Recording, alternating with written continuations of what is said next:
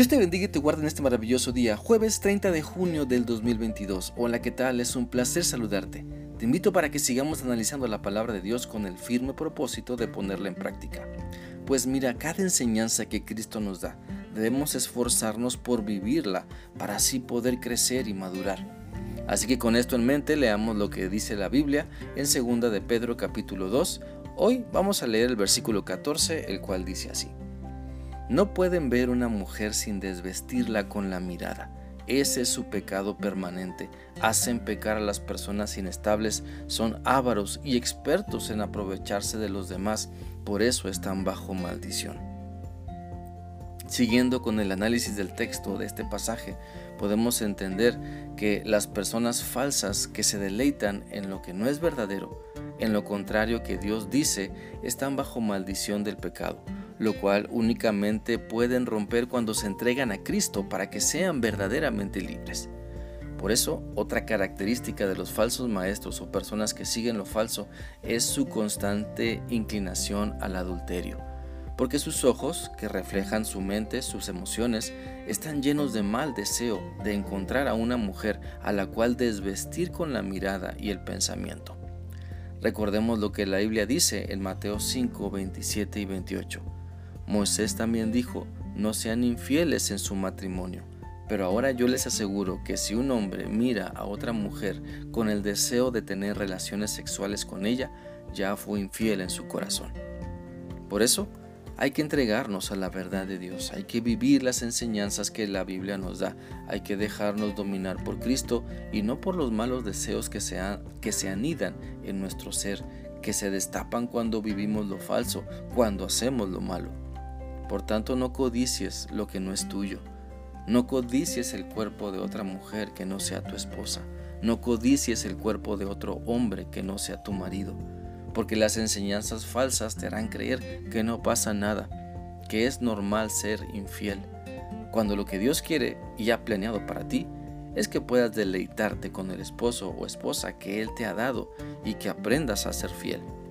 Por eso, si sujetas tu mente al control de Dios, podrás cambiar tu forma de ver las personas y ya no verlas como objetos sexuales o solamente para satisfacer esos deseos. Y ahora las podrás ver como Dios las ve, ver sus necesidades para servirles por amor a Cristo, para que se entreguen a Cristo y vivan para su gloria. Así que no te dejes seducir por quienes te dicen que hacer lo malo está bien mientras sea solo un poco. No te dejes engañar por quienes te dicen que hay que darle al cuerpo siempre lo que desee. Afirma tu vida en las enseñanzas de la Biblia, que tu relación con Dios produzca convicciones firmes basadas en la verdad que Dios te invita a vivir. La Biblia dice en Santiago 1.14 lo siguiente, uno es tentado cuando se deja llevar por un mal deseo que lo atrae y lo seduce. No muerdas entonces el anzuelo del pecado, del engaño. No seas inconstante en tu relación con Dios porque nunca saldrás entonces de las luchas con las que estás batallando. Por eso Cristo te invita para que con Él puedas romper las cadenas de la maldición en las que estás atrapado. Porque cuando crees que ser infiel está bien, estás atrapado en las garras del engaño. Cuando crees que la codicia no te hace daño, estás atrapado en lo falso.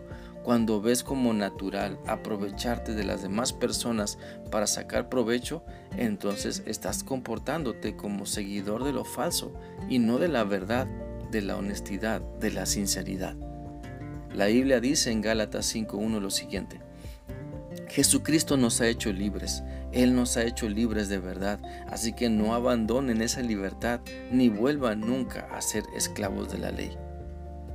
Si queremos ser verdadero, si queremos más bien un verdadero cambio de vida, debemos recibir la salvación que Cristo nos ofrece.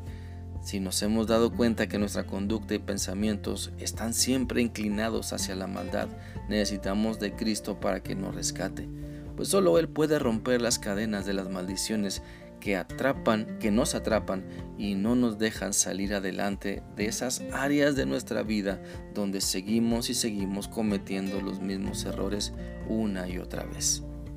Espero que esta reflexión sea útil para ti y que permitas que Cristo cambie tu mente, cambie tu corazón para que puedas vivir enfocado en la verdad de su palabra. Que sigas teniendo un bendecido día. Dios te guarde. Hasta mañana.